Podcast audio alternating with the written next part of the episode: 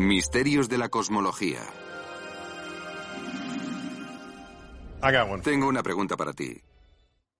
¿Qué ocurre cuando la teoría de lo grande se junta con la teoría de lo pequeño? Este caso del que estoy hablando, la teoría de lo grande, es la teoría de la relatividad de Einstein, nuestro mayor entendimiento de la cosmología. Nos alerta de la naturaleza de la continuidad espacio-tiempo que se expande en el universo. La teoría de lo pequeño, por supuesto, es la física cuántica. La física cuántica. Estas dos teorías se aplican en sus propios regímenes. La física cuántica es la teoría de lo pequeño, mientras que la de la relatividad es la teoría de lo grande. Pero básicamente son incompatibles. La teoría cuántica requiere que el espacio y tiempo estén cuantificados. Eso es lo que significa la teoría cuántica, que el espacio y el tiempo no son infinitamente divisibles en un continuo regular, sino que se dividen en partes y no puedes hacer partes más pequeñas que esas. Mientras tanto, la relatividad requiere que el espacio y el tiempo sean regulares. Como he dicho, cada una funciona en su propio régimen, pero podrías plantearte, ¿qué ocurre si se encuentra una con otra? ¿Qué pasa si tienen que aplicarse en el mismo lugar y al mismo tiempo? Esa situación se dio en los comienzos del universo. En los comienzos, el universo tal y como lo conocemos estaba expandiendo. Eso quiere decir que ayer era más pequeño de lo que lo es hoy. Hay que remontárselo bastante atrás hasta llegar a un punto en el que todo el universo estaba en el mismo lugar y en el mismo momento, ocupando un volumen extremadamente pequeño. Tan pequeño que desafía la escala en la que se basa la física cuántica. El universo entero dentro del tamaño de un átomo. En esas condiciones, ¿con qué nos encontramos? Con un matrimonio forzoso entre estas dos teorías incompatibles. Y algo tenía que pasar, porque lo grande se convierte en pequeño. Bien. El esfuerzo por fusionar estas dos teorías, estas dos grandes formas de entender nuestro universo, constan de una parte del trabajo del que se ocupan los teóricos de cuerdas. Entre otras cosas, este es uno de los asuntos principales que les ocupan.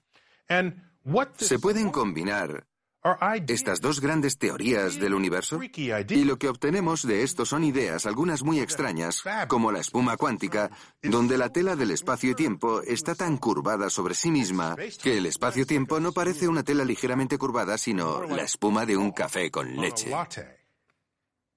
En este estado de la materia y la energía, las fluctuaciones cuánticas, que son una parte normal de la física cuántica, pueden producir universos enteros. Puesto que un universo es del tamaño de un átomo, la fluctuación cuántica puede dar a luz universos enteros, cada uno con leyes de la física ligeramente diferentes unas de otras. Y todo eso despliega en dimensiones más altas que la nuestra. Bien, pero no todos los universos sobrevivirían a las leyes de la física que hemos elegido para ellos. Algunos volverán a chocar antes de que nazcan las estrellas. Otros se expandirán tan rápido que la materia nunca tendrá la oportunidad de fundirse con las galaxias y estrellas. Y otros pueden sucumbir a leyes en las que la materia no sea estable. Estamos en el único que permitió que parte de la materia que había en su interior consiguiera tener conciencia y contemplara su propia existencia. Antes del Big Bang. Si las fluctuaciones cuánticas dan lugar a múltiples universos dentro de esa espuma cuántica, entonces, ¿cómo llamamos a esta entidad en la que han nacido múltiples universos? El multiverso, por supuesto. El multiverso. Ya he dado algunos de los argumentos teóricos a su favor, pero los hay también históricos y filosóficos. Volvamos en el tiempo, hasta la era precientífica, Hubo un tiempo en el que se pensaba que la Tierra era todo lo que había, que todo lo demás orbitaba alrededor de nosotros. Así que la Tierra era singular, única, grande e importante. Más tarde descubrimos que la Tierra era solo uno de muchos otros planetas. Los planetas que veíamos en el cielo por la noche no eran más pequeños e insignificantes de lo que somos nosotros. De hecho, entre esos planetas nosotros somos de los más pequeños. Júpiter tiene sistemas de tormentas en su atmósfera más grandes que todo el planeta Tierra. Eso lo deja bastante claro cuando empezamos a hacer comparaciones. Descubrimos que no hay una sola Tierra. Hay muchos planetas orbitando alrededor de un sol. Y pensamos, nuestro sol es especial, es grande y brillante, mientras que esas estrellas en el cielo nocturno son pequeñas y tenues. No, tan solo están lejos. De hecho, el sol ni siquiera es una estrella inusual entre las demás. No es ni la más grande ni la más pequeña, ni la más brillante ni la más tenue. Está en un término medio, en realidad. Descubrimos que nuestro Sol es solo uno de los innumerables soles evolucionando en nuestra mentalidad desde una época en la que imaginamos que el Sol era algo único en la galaxia. ¿Y qué pasa con nuestra galaxia? La Vía Láctea. Vemos la banda de luz que atraviesa el cielo. Sin duda, eso es algo único, sí. Pero, ¿somos la única galaxia en el universo? No. Como hemos dicho muchas veces, Hubble demostró que la Vía Láctea tan solo es una de las incontables miles de millones de galaxias que hay en el universo. El universo, ¿qué pasa con el universo? De eso sí que tiene que haber solo uno. ¿Ya estamos otra vez? ¿Querrías que el universo fuera algo singular? Nada antes de esto ha sido único a pesar de nuestras ganas de que así fuera. De hecho, hasta donde sabemos, no hay nada en el universo de lo que solo haya uno, tal vez ni siquiera el propio universo. Así que esto nos da un punto de inflexión con respecto a esa pregunta perenne. ¿Qué había antes de que se creara el universo? Tal vez empezamos con una sola fluctuación cuántica entre muchas otras en un multiverso hiperdimensional.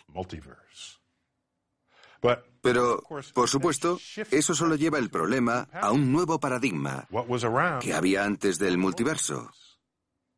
O, mejor aún, si en el universo nunca hay nada singular, ni siquiera el propio universo, entonces, tal vez el multiverso del que nacimos sea parte de un sistema de multiversos, que a su vez es parte de otro sistema de multiversos, y así sucesivamente.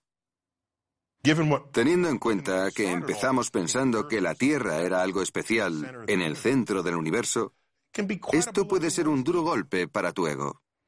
Pero solo si tu ego era más grande al empezar el día de lo que el cosmos puede justificar.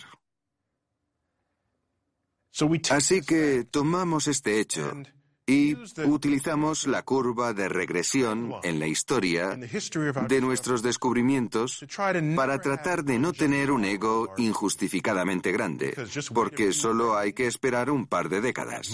A lo sumo, descubriremos algo sobre el universo que nos pondrá en nuestro lugar. Y así se da el progreso continuo de nuestros descubrimientos acerca de nuestro lugar en el universo. Asimetría materia-antimateria. Sabemos que en el universo primitivo todo estaba concentrado en un espacio pequeño donde la temperatura era muy alta. Y cuando la temperatura es muy alta, el mundo que la rodea se comporta de manera muy diferente a lo que pasa aquí en la Tierra. Hay una ecuación importante que mueve todo y la aprendimos en la escuela primaria. Me refiero, por supuesto, a EMC al cuadrado. Dejemos a un lado la c al cuadrado por ahora. Es solo una constante que resulta ser la velocidad de la luz. Lo que importa en esta ecuación es que la energía se reconoce como equivalente a la materia. Podemos intercambiarlas, todo lo que queramos, siempre que haya suficiente energía para llevarlo a cabo. Y al hacerlo, se crean partículas de los campos de energía y campos de energía de las partículas. Esto sucedía incesantemente en el universo primitivo a causa de su elevada temperatura. Ahora bien, ¿cómo funciona? Bueno, la luz, allí donde la vemos, luz visible normalmente, no tiene la energía suficiente para crear partículas. Es por eso que EMC al cuadrado no se manifiesta de manera obvia en nuestra vida cotidiana. Pero en cambio, si nos bañaran rayos de luz no visibles, sino rayos X de alta energía o rayos gamma que también son luz, porque los rayos X y los rayos gamma son una versión de alta energía de la luz visible, ¿vale? Ese tipo de luz sí tiene la energía suficiente para que las genere de forma espontánea. Puede crear partículas o electrones, por ejemplo. Ahora, aquí hay una simetría. La simetría es un concepto hermoso del universo. Lo que hemos descubierto es que si se toma la luz y se crea materia de ella, si convertimos la energía de la luz y la convertimos en materia, siempre creará pares de partículas. Si cogemos unos rayos X de alta energía creará un electrón y el equivalente de antimateria al electrón, el positrón. Va a crearlos de forma espontánea y estos saldrán despedidos en direcciones opuestas. Si volvemos a juntar esas dos partículas de nuevo, se aniquilan y se convierten en energía una vez más. Así se manifiesta EMC al cuadrado y así lo hizo constantemente en el universo primitivo. Es una especie de sopa de equilibrio de partículas que tuvo lugar entonces. Bien, esto es lo que sucedió. Cada vez que se crean partículas, vienen en pares. Cada vez que se aniquilan, desaparecen por completo. Si eso es todo lo que pasó en el universo primitivo, ya que se expandía y se enfriaba, llegará un día en el que cada partícula aniquilada de materia-antimateria crearía luz. Esa luz se enfriaría porque no tendría suficiente energía para crear las partículas de nuevo y entonces el universo entero estaría lleno de luz y sin nada de materia porque todo era simétrico. Toda la materia quedó aniquilada con su equivalente de antimateria. Todas las partículas se crearon por parejas. De modo que si la simetría, la que conocemos y adoramos, ya que es necesaria en gran parte de las leyes del universo, si se hubiera conservado la simetría, no estaríamos aquí para hablar de ello. Así que algo debió de suceder en el universo primitivo y es lo que conocemos como ruptura de simetría. La naturaleza desobedeció sus propias leyes. En algún momento, una haz de luz de alta energía creó una partícula de materia sin su partícula equivalente de antimateria. Eso es una ruptura de la simetría. Y sabemos con qué frecuencia ocurre esto. Una de cada 100 millones de veces se da este fenómeno en el que hay partícula de materia sin su equivalente de antimateria. Esta partícula de materia vivirá para siempre porque no tiene nadie con quien aniquilarse. Todas las demás se aniquilan. Así que, de hecho, el universo que vemos, conocemos y amamos hoy en día es la consecuencia de la ruptura de simetría en el universo primitivo poco después del Big Bang. Es un misterio. No sabemos por qué sucedió. No sabemos el... Hemos intentado reproducirlo en el laboratorio. Pero todo lo que hacemos en el laboratorio es simétrico. Cada vez que creamos partículas en el laboratorio es una pareja de materia-antimateria. Cada vez que las ponemos juntas de nuevo obtenemos luz. Así que algo sucedió en el universo primitivo. Lo llamamos fase de transición. Estamos familiarizados con las fases de transición en nuestra vida cotidiana. El agua pasa a ser hielo, así que sus propiedades fundamentales cambian cuando pasa esa frontera, el punto de congelación. El agua puede convertirse en vapor. Esa es otra fase de transición. Así que cuando pensamos en los periodos del universo primitivo, donde las cosas eran muy diferentes, desde un punto de la transición al otro, es lo que llamamos fase de transición. En ese caso concreto se dio la ruptura de la simetría de la materia y la antimateria en el cosmos. Estoy seguro de que nunca imaginaste que entenderías y te encantaría el hecho de que, aunque tenemos la antimateria, llegaría un punto en el que, a menos que la naturaleza rompa sus propias reglas, ni siquiera estaríamos aquí para contemplar el hecho de que ha roto esas reglas. Más rápido que la luz. Por lo que sabemos, nada puede viajar más rápido que la velocidad de la luz en el vacío. Punto.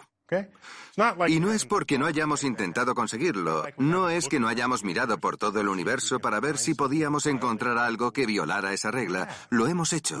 Hemos buscado mucho, pero nunca hemos encontrado nada que viole esa regla. Y no solo eso, es un principio fundamental de las teorías de la relatividad de Einstein. Así que lo que nos dice es que esta regla de la velocidad de la luz no es una limitación de la tecnología, es una característica básica y fundamental del universo.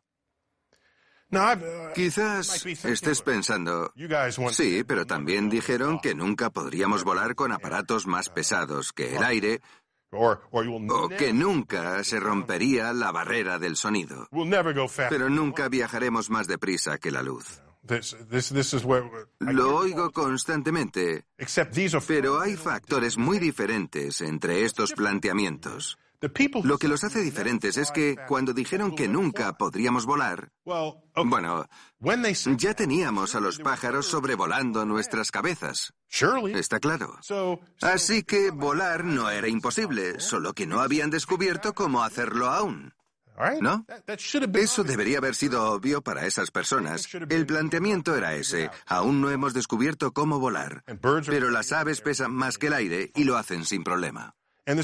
Y sobre lo de ir más rápido que la barrera del sonido, bueno, tenían rifles en aquella época. Cuando decían que no se podía. Y la bala salía del rifle superando la barrera del sonido. También había látigos. Cuando das un latigazo, la punta del látigo, la razón por la que emite ese sonido roto es porque se provoca una especie de explosión sónica.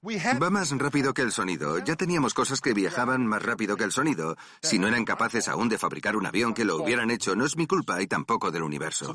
Queda demostrado que esos dos planteamientos son totalmente diferentes a la afirmación de que nunca podremos viajar más deprisa que la luz. Y no es que no lo hayamos estudiado. De hecho, hay una partícula hipotética que se inventó solo para alojar lo que sucedería si fuéramos más rápido que la luz. La llamaron taquión.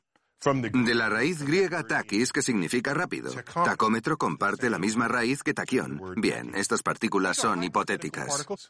Nunca hemos encontrado una, pero imaginamos cómo sería si existieran partículas más rápidas que la luz. Bueno, pues resulta que la teoría de la relatividad de Einstein nos dice que no se puede acelerar ningún objeto material para que alcance la velocidad de la luz. Pero si ponemos un objeto que existe más rápido que la luz, todavía se puede ejecutar a través de todas las ecuaciones y las ecuaciones no importan, pero surgen algunas propiedades interesantes. De los taquiones, ¿qué se obtiene? Existen más rápido que la luz. Se requeriría una cantidad infinita de energía para aminorar su velocidad a la velocidad de la luz. Así que, de hecho, nunca podrán llegar a la velocidad de la luz y puesto que van más rápido que la velocidad de la luz, van hacia atrás en el tiempo. ¿Y cómo se puede detectar una cosa así? Bueno, se hace lo siguiente. Averiguamos qué tipo de interacción tiene el taquión con las partículas que existen en nuestro presente. Así que cuando retrocedan en el tiempo, tienen que pasar por nuestro presente, aunque solo sea un instante.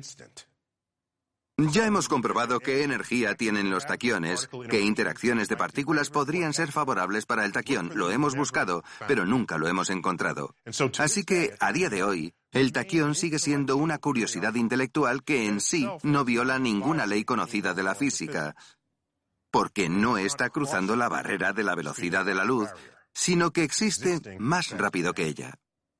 Pero el día que encontremos una partícula más rápida que la luz, seguro que tiene todas las propiedades que acabo de describir, lo que la convertiría en una de las partículas más geniales jamás descubiertas. Hay otras maneras de ir más rápido que la luz. Podemos hacer trampas, trampas de una forma legal. Por ejemplo, en Star Trek, la serie de ciencia ficción de los 60 favorita de todo el mundo, ¿qué pasaba en Star Trek? Tenían el empuje warp o empuje por curvatura. ¿Para qué servía? Bueno, aquí está su galaxia, aquí mismo. Estaban en un lado de la galaxia y querían llegar al otro. Así que, ¿qué hacían? Utilizar el empuje warp que toma el continuo espacio-tiempo y lo dobla. Aquí es donde están y aquí donde quieren ir. Acaban de pasar por un pequeño hueco a través de la tela del espacio-tiempo, desdoblan la galaxia y ahí están. Han cruzado una galaxia con un diámetro de 100.000 años luz en lo que dura un anuncio de televisión. Y siempre les funciona. Así que eso es legítimo en el sentido de que sabemos que el espacio y el tiempo se pueden curvar, y si podemos controlar esa curvatura, se puede llegar a un lugar mucho más rápido que un rayo de luz y en mucho menos tiempo del que le hubiera llevado a la de luz realizar ese mismo viaje. Así que lo damos por válido. Yo quiero unidades Warp que puedan hacer eso. Sería fantástico. Pero no es solo eso. Este pequeño camino que tomaron para venir de una parte de su espacio-tiempo a la otra también tiene un nombre. Se llama agujero de gusano. Es decir, un portal en el continuo espacio-tiempo que te lleva de una parte del universo a otra.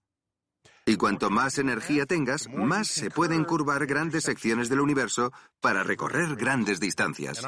Y me reafirmo en que si alguna vez vamos a viajar a las estrellas, si alguna vez vamos a cruzar la galaxia o visitar otra galaxia, tendrá que ser de alguna forma que explote los agujeros de gusano y la curvatura de la tela del espacio-tiempo. Tendrá que ser así. Porque Nuestras naves espaciales más rápidas, si queremos dar un paseo en ellas hoy, tardarían 50.000 años en llegar a la estrella más cercana al Sol. Y la estrella más cercana al Sol está en la punta de nuestra nariz en comparación con la escala de la galaxia. Así que atentos a esto. Esperad la invención de un motor warp, porque yo iré en esa primera nave espacial que lo tenga. Destino a largo plazo del universo. ¿Alguna vez te has preguntado cuál es el destino a largo plazo del universo?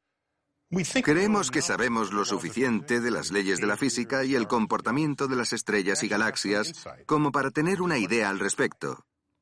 Porque las estrellas no se van a quemar eternamente, no van a seguir creándose estrellas para siempre. El reloj cósmico se está quedando sin energía y sabemos lo suficiente de física como para poder realizar un seguimiento. Avancemos en el tiempo. Uno de mis momentos favoritos tendrá lugar dentro de unos 7.000 millones de años. Ya hablamos sobre ello hace un par de capítulos. Me refiero a la inminente colisión entre la Vía Láctea y la galaxia de Andrómeda. Todas las galaxias del universo, si están bajo el influjo gravitacional de las que tienen alrededor, acabarán por colisionar. Estoy hablando de un futuro lejano. Algunas galaxias parece que están en una órbita estable alrededor de otras, pero existe una erosión de esa energía orbital que se da en cualquier objeto y que hace que finalmente acaben por colisionar y fundirse entre ellos. De acuerdo.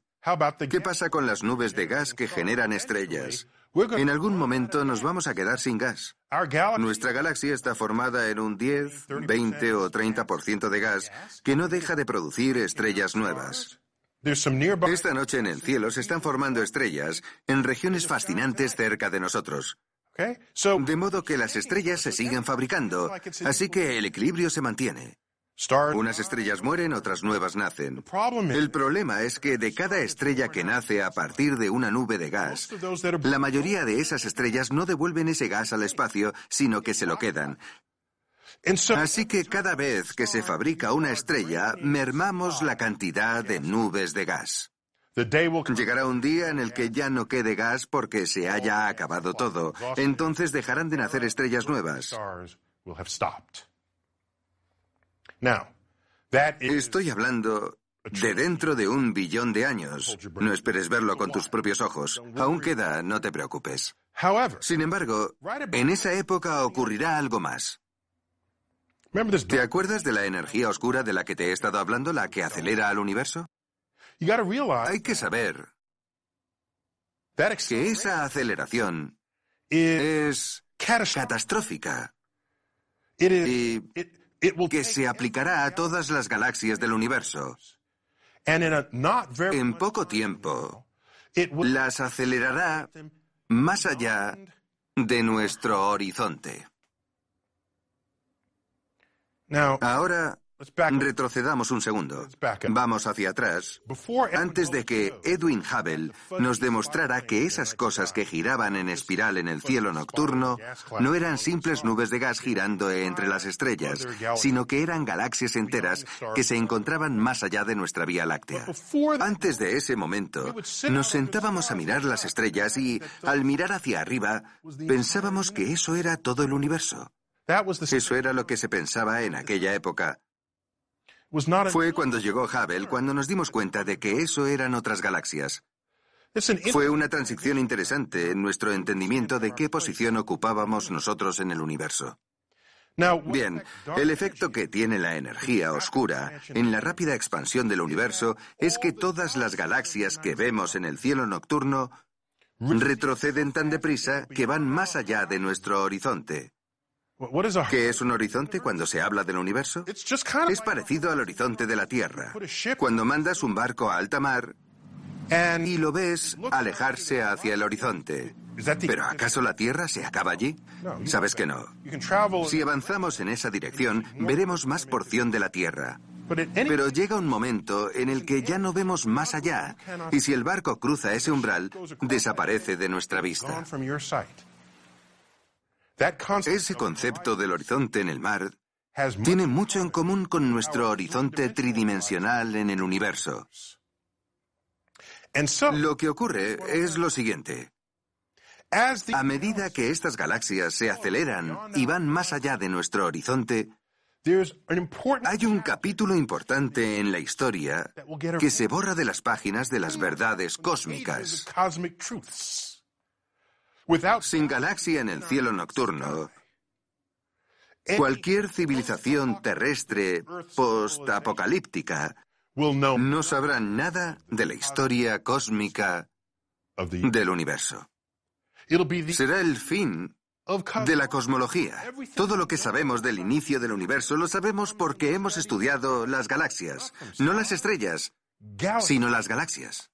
Y lo que ocurrirá en ese momento del universo futuro será que cualquier persona de la Tierra o de cualquier galaxia, cuando mire al cielo nocturno, verá lo mismo que veíamos nosotros antes de Hubble, con la diferencia de que por aquel entonces pensábamos que las estrellas que había en el cielo nocturno eran todo el universo, cuando no era así.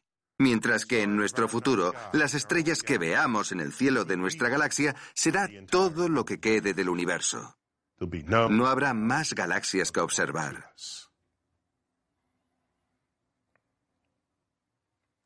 Será un capítulo muy interesante de nuestra historia, porque cuando intentemos ser científicos, astrofísicos o cosmólogos en ese periodo de la historia, habrá un capítulo del que no tendremos constancia. Habrá un trozo del universo al que no podremos acceder, por lo que no existirá la cosmología. Luego seguiré hablando de eso. Ahora continuemos con la evolución del universo. Bien. En un futuro, cuando dejen de nacer estrellas nuevas, las que ya existen acabarán extinguiéndose una a una. Se apagarán en el cielo nocturno. El cielo se volverá cada vez más oscuro. La teoría nos dice que el protón acabará por descomponerse. La estructura de la materia se descompondrá en partículas más ligeras. Y eso es malo. Es malo para la materia. Pero es lo que acabará ocurriendo. Estoy hablando de dentro de 10 elevado a 33 años, dentro de mucho tiempo, en un universo muy alejado en el tiempo del nuestro. Eso lo tenemos claro. Bien. Sigamos avanzando en el futuro. Las órbitas de las galaxias se detendrán.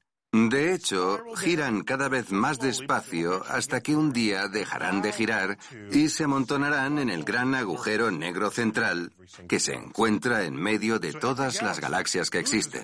De modo que las galaxias perderán sus estrellas puesto que los, los núcleos de las estrellas, que se han ido poco a poco apagando, se dirigirán a los agujeros negros de sus galaxias. Entonces habrá un mar de agujeros negros por todo el universo. Esos agujeros negros con el tiempo se evaporarán debido a la radiación Hawking. Se evaporarán, pero tardan 10 elevado a 100 años en hacerlo. Eso es un Google de años. Google. G-U-G-O-L. Se escribe así. No tiene nada que ver con el famoso buscador. Los matemáticos inventaron esa palabra antes. Y luego, ¿qué pasará?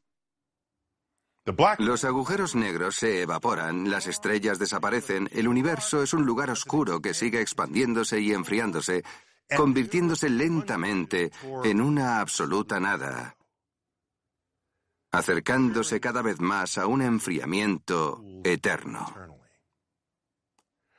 Esto nos demuestra que no, el universo no acabará en una explosión de fuego, sino en hielo.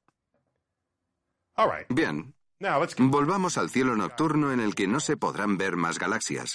Una de las cosas que me mantiene despierto por la noche es pensar en la posibilidad de que estemos en un momento de la historia cósmica en el que ya haya habido capítulos anteriores que han sido borrados. Me lo pregunto a diario. Sé que en el futuro no existirá la cosmología porque no habrá galaxias. ¿Hay algo que existió con anterioridad pero que actualmente no podamos ver? ¿Y estemos intentando descifrar el universo sin un capítulo muy importante? No tenemos el libro de instrucciones ni el índice. Nos falta saber lo esencial de cómo funciona el universo. Porque si realmente nos faltaran datos sobre el origen del universo, entonces estamos dando palos de ciego, pensando ilusamente que tenemos total acceso a los misterios del universo. Queremos datos, necesitamos datos, son vitales para conocer cómo opera la naturaleza. De modo que me pregunto, solo conocemos el 4% del universo. Del resto no tenemos ni idea. ¿Esa enorme ignorancia es debida a que nos falta un capítulo importante de la historia cósmica? ¿O es simplemente un misterio que se resolverá con la llegada de un nuevo Newton o un nuevo Einstein? O tal vez, para nuestra desgracia, el intelecto humano es insuficiente para contestar a todas las preguntas que nos atrevemos a plantear.